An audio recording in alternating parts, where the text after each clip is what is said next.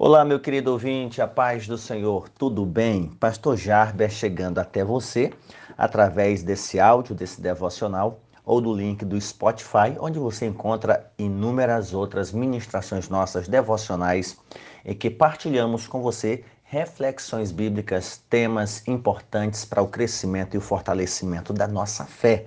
Nós estamos no mês de maio e eu separei como tema das nossas reflexões Maria, a mãe de Jesus. Esta mulher que merece ser respeitada, merece ser olhada com um olhar de amor, de carinho e aprendermos com ela a servirmos e a nos colocarmos à disposição da vontade do propósito do Senhor. E para o devocional de hoje, eu tenho como base o texto do Evangelho registrado por João, capítulo de número 19. A partir do versículo 23 até o versículo de número 27, quando os soldados deitam sortes sobre as vestes de Jesus. Assim diz o texto: os soldados, pois, quando crucificaram Jesus, tomaram-lhe as vestes e fizeram quatro partes, para cada soldado uma parte. E pegaram também a túnica. A túnica, porém, era sem cortes, toda tecida de alto a baixo. Disseram-lhe, pois, uns aos outros: Não a rasguemos, mas lancemos sorte sobre ela para ver a quem caberá, para se cumprir a Escritura, que diz: Repartiram entre si as minhas vestes, e sobre a minha túnica lançaram sortes. Assim, pois, o fizeram os soldados. E junto à cruz estavam a mãe de Jesus e a irmã dela, e Maria, mulher de Clopas, e Maria Madalena. Vendo Jesus sua mãe, e junto a ela o discípulo amado disse: Mulher, eis aí o teu filho. Depois disse ao discípulo: Eis aí a tua mãe. Dessa hora em diante, o discípulo a tomou para casa. Amém. Querido ouvinte, hoje eu quero conversar com você sobre Maria ao pé da cruz. Essa narrativa de João, ela é singular. Ela é singular. Embora o evangelista Mateus e o evangelista Marcos façam menção de mulheres que presenciaram a crucificação, mas nenhum deles dois faz referência à pessoa de Maria, a mãe de Jesus. Talvez por algumas razões. Primeira, João estava lá. O discípulo amado estava lá ao pé da cruz, juntamente com Maria. Então, ninguém melhor do que João para registrar que Maria estava lá ao pé da cruz.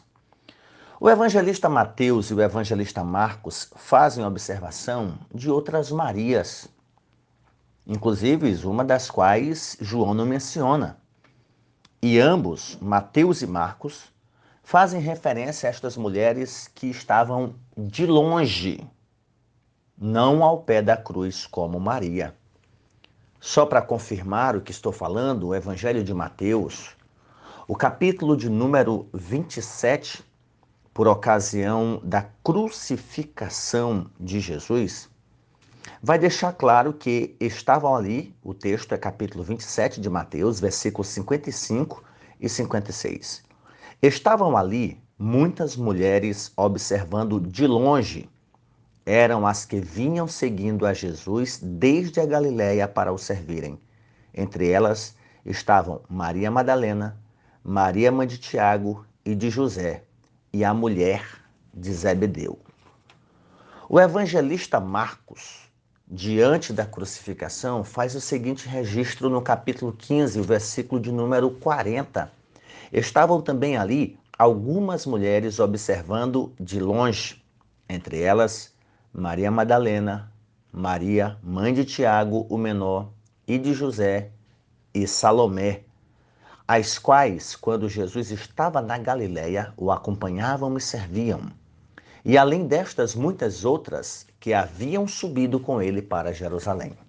Portanto, Percebe-se que Mateus e Marcos estão fazendo referência às mesmas mulheres, mencionando o local em que assistiam à crucificação de longe, não por falta de compaixão, não por medo, não por covardia, mas por não serem parentes de Jesus, como era o caso de Maria, a mãe de Jesus, e a irmã dela, que são mulheres mencionadas por João. Mateus e Marcos menciona, além delas assistirem de longe, menciona que essas mulheres acompanhavam Jesus também desde a Galiléia para o servirem em Jerusalém.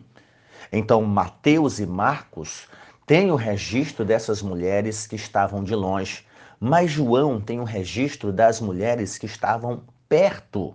Ele vai dizer no versículo 25 do capítulo 19 de João: E junto à cruz estavam Maria, estavam a mãe de Jesus e a irmã dela, e Maria, mulher de Clopas, e Maria, Madalena. Maria Madalena é mais conhecida por nós. E eu não quero me ater à mulher de Clopas, também chamada Maria, mas faz sentido estas mulheres estarem junto à cruz por causa da proximidade, por causa da aproximação com o Senhor. Nós temos aqui Maria, mãe de Jesus. Era dado aos familiares a oportunidade de assistir de, pro, de, de perto a sentença dos seus entes queridos. Então nós temos aqui Maria ao pé da cruz e é a ela que eu quero me ater nesta minha reflexão. É muito fácil nós ignorarmos alguns títulos que dão a Maria, né? Como por exemplo, Maria das Dores não é verdade? Mas esse título foi dado a Maria, não somente Maria das Dores, mas Doloríssima Virgem, exatamente por causa do que ela assistiu.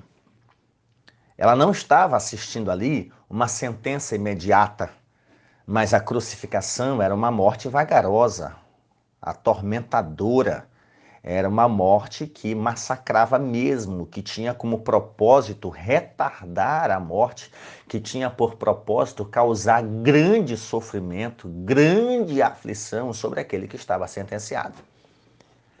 Como era sexta-feira e estava se aproximando o sábado e aqueles corpos não podiam continuar ali, então os soldados romanos são impelidos a causar a morte rápida. E a crucificação era por asfixia, falta de ar, pulmão pressionado, pés fincados embaixo, braços abertos pendurados em cima. Isso fazia com que o pulmão ficasse sufocado. O que, que os soldados fazem com dois malfeitores? Quebram-lhes as pernas. Porque as pernas, embora estando cravadas com pregos, era que dava sustento ao corpo quando o ar estava faltando. Imagina que o ar estava faltando por causa dos pés feridos embaixo, das mãos feridas em cima, o corpo ia caindo, então o sentenciado sofria dores para poder preservar um pouco mais a vida. Ele forçava o pé embaixo, forçava as mãos em cima para que o seu ar, para que o seu pulmão pudesse respirar. Então era uma morte que causava grandes dores, grande sofrimento. Era mais ou menos assim: você já está sentenciado, mas se tu quiser viver mais um pouquinho, então tu vai ter que sofrer essas terríveis dores. E estava lá a mãe de Jesus. E esse título, Maria das Dores, é até mesmo uma correspondência a um título que é dado a Jesus lá no texto do profeta Isaías, chamando-o de homem de dores e que sabe o que é padecer. Mas eu não quero me ater ao título Maria das Dores, mas extrair aqui três lições importantes da vida de Maria junto à cruz para você e eu diante dos sofrimentos da vida para você e eu diante dos tormentos, diante daquilo que nos causa dor, diante daquilo que nós não entendemos, diante daquilo que nós queremos resolver e não podendo, somos obrigados apenas a assistir. Como agir diante de tamanha dor? Como agir de tamanho sofrimento? Como agir diante de tremenda angústia e você se sentir impotente e você se sentir insuficiente, sem a menor possibilidade de resolver determinadas situações. E nós vamos aprender isto com Maria, que estava junto à cruz vendo seu filho não operar milagres, vendo seu filho não ressuscitar mortos, vendo seu filho não dar vista aos cegos, vendo seu filho não tirar mortos da, da sepultura, mas vendo seu filho sofrer chacotas de ladrões, sofrer chacotas de religioso, sofrer chacota dos soldados romanos, e ainda assim, a maneira como ela se portou ela é importante para a minha vida e a sua vida e nós não podemos ignorar a atitude de Maria ao pé da cruz. A primeira atitude que eu acho interessante na vida de Maria ao pé da cruz é o seu silêncio. Maria não fala nada, pelo menos não é registrado por nenhum dos evangelhos. O seu silêncio diante dos murmúrios uma leitura da crucificação dos evangelhos vai dizer que Jesus já foi sofrendo desde Pilatos. As chacotas, os gracejos, as injúrias, os escárnios, palavras de ofensa. Palavras de ofensa. Jesus chega à cruz e Maria é obrigada a contemplar pessoas debocharem dele. Se tu és filho de Deus, Salva-te a ti mesmo. Então nós vamos crer em ti. Pessoas debochavam. Maria é obrigada a ver o seu filho santo e ela sabia que ele era santo. Ser caluniado por ladrões, ser caluniado por criminosos, ser caluniado por malfeitores. O texto dos evangelhos vai dizer que num dado momento os que com ele foram crucificados também o escarneciam. Não é o escarnecimento aqui físico, porque isso aí já havia acontecido, Jesus já havia sido açoitado.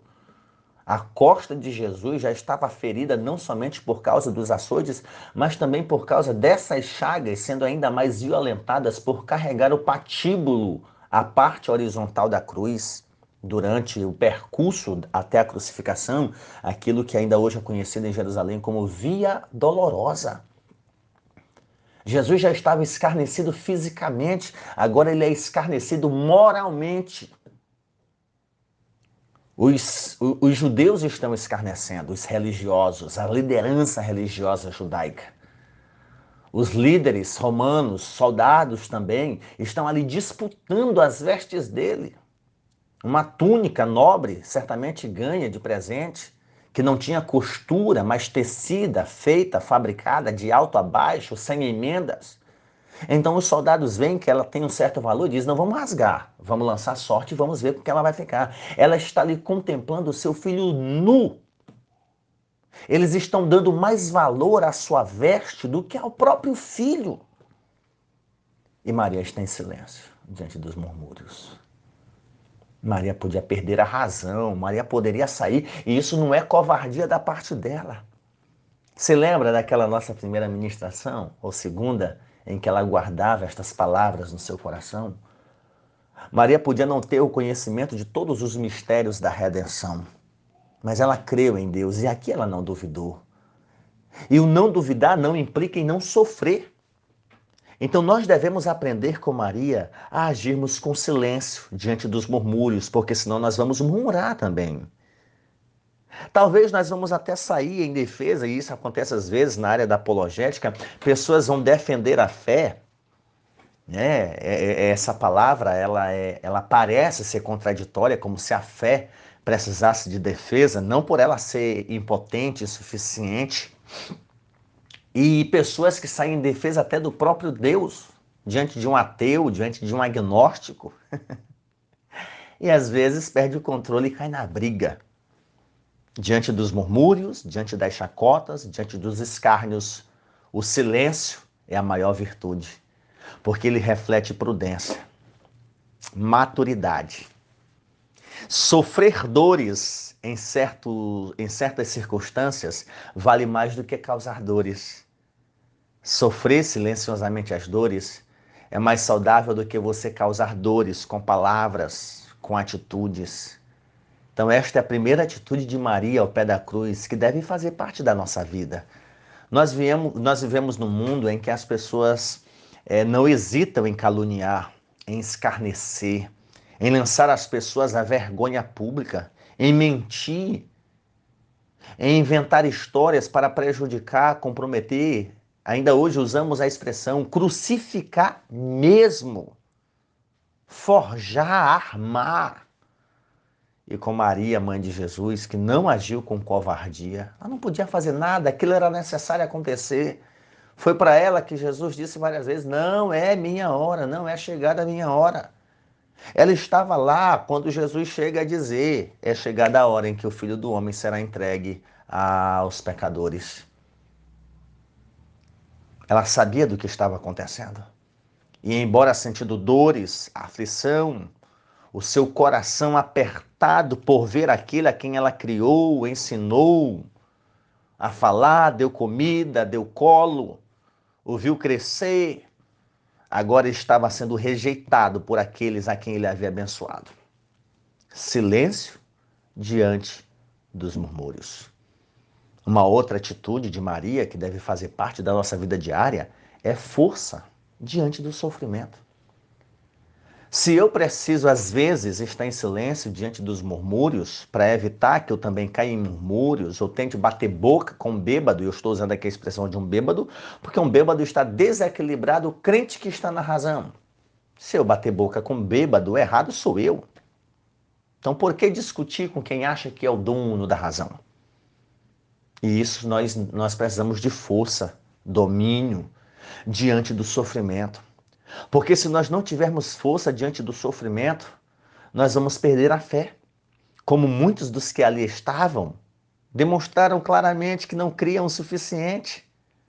Não é aqui uma questão de apostasia, mas os discípulos, com exceção de Judas, que já havia se debandado, com exceção de João, que estava lá, os outros dez haviam corrido lá no Monte das Oliveiras, lá no Jardim das Oliveiras. Mas Maria estava lá, João estava lá, silenciosamente, força diante do sofrimento. Às vezes, diante do sofrimento, a falta de forças leva pessoas ao suicídio, leva pessoas ao homicídio, leva pessoas a fazer empréstimo e comprometer anos da sua vida, das suas finanças e nunca mais tem equilíbrio, a viver sufocado. A falta de forças diante do sofrimento nos leva a comprometer algumas virtudes que nós temos. A falta de força diante do sofrimento nos faz agir com imprudência, com indecência, nos faz agir de forma desequilibrada. Força diante do sofrimento é coisa que vem do céu. E aí nós temos o auxílio do Espírito Santo, o mesmo Espírito Santo que desceu sobre a vida de Maria, o mesmo Espírito Santo que desceu sobre a vida de Jesus, é o mesmo Espírito Santo que foi enviado sobre você, sobre a minha pessoa, para nos dar força diante das nossas fraquezas. Silêncio diante dos murmúrios, silêncio diante dos escárnios, silêncio diante das chacotas e força diante do sofrimento. Força diante do sofrimento é indispensável. Parece que o desabafo diante da dor, do sofrimento, gritos, berros, tudo bem, pode até esvaziar e nos ajudar nas emoções, mas não vai trazer solução. Precisamos da ajuda do céu para termos força diante do sofrimento. E além do silêncio diante dos murmúrios e da força diante do sofrimento, a contemplação da obra da redenção. O silêncio de Maria e a força diante do sofrimento do filho, que causava a ela também grande sofrimento, a razão era porque ela contemplava a obra da redenção. Foi a ela e a José depois que o anjo disse: ele vai ser chamado Emanuel, Deus conosco, ele vai ser chamado de Jesus, porque ele salvará o seu povo dos seus pecados. Esse anúncio foi proclamado não somente a Maria, mas também aos pastores que estavam no campo, de que nasceu o Senhor, o Salvador. A notícia de que ele era o Salvador, a notícia de que ele era o Redentor. Enquanto muitos estavam ali esperando o Messias político, a Maria foi informado que ele salvaria as pessoas dos seus pecados e para isso era necessário que ele fosse morto. Se Maria tinha a convicção de que o seu filho era o Messias esperado, ela tinha convicção de que esse Messias deveria dar a vida em favor de muitos. Gente, embora a Escritura não fala, embora nenhuma literatura ou tradição judaica antiga fale isso, eu, eu não, não abro mão da imaginação, e aí repito, a imaginação de em certos momentos Jesus conversando com Maria, Maria conversando com Jesus. Talvez quando esse dia chegasse, essa hora chegasse. Era mãe, era filho, nutriam relacionamentos, mantinham comunhão, contato. Maria sabia do que estava por acontecer. E isso lhe leva a agir com silêncio e com força diante do sofrimento, porque agora ela estava contemplando a obra da redenção. Ela sabia, apesar da dor, apesar do sofrimento, apesar da aflição do seu coração e apesar do que a sua visão estava contemplando, o rosto do seu filho desfigurado, a sua carne totalmente extirpada, ela estava ali contemplando a obra da redenção. O seu filho carregando sobre si as nossas dores, as nossas enfermidades. O pecado de muitos estava sobre ele. Portanto, meu querido ouvinte, se nós temos que aprender com as virtudes de homens e mulheres da Bíblia, não descartemos as virtudes de Maria. Removamos qualquer preconceito com o nome dela. Demos a ela a devida honra, a devida consideração, devido respeito, assim como nós pregamos sobre Sara, sobre Ana, assim como nós pregamos sobre tantas outras mulheres da Bíblia Sagrada, Priscila, por exemplo, Dorcas e tantas outras. Não nos esqueçamos de olhar para Maria diante do sofrimento de Jesus e que lições esta mulher nos ensina diante do sofrimento que passamos, que enfrentamos, diante das mais terríveis dores, diante dos questionamentos, diante das dúvidas, diante da dor de ver alguém sofrer, a quem amamos, queremos salvá-lo e não podemos.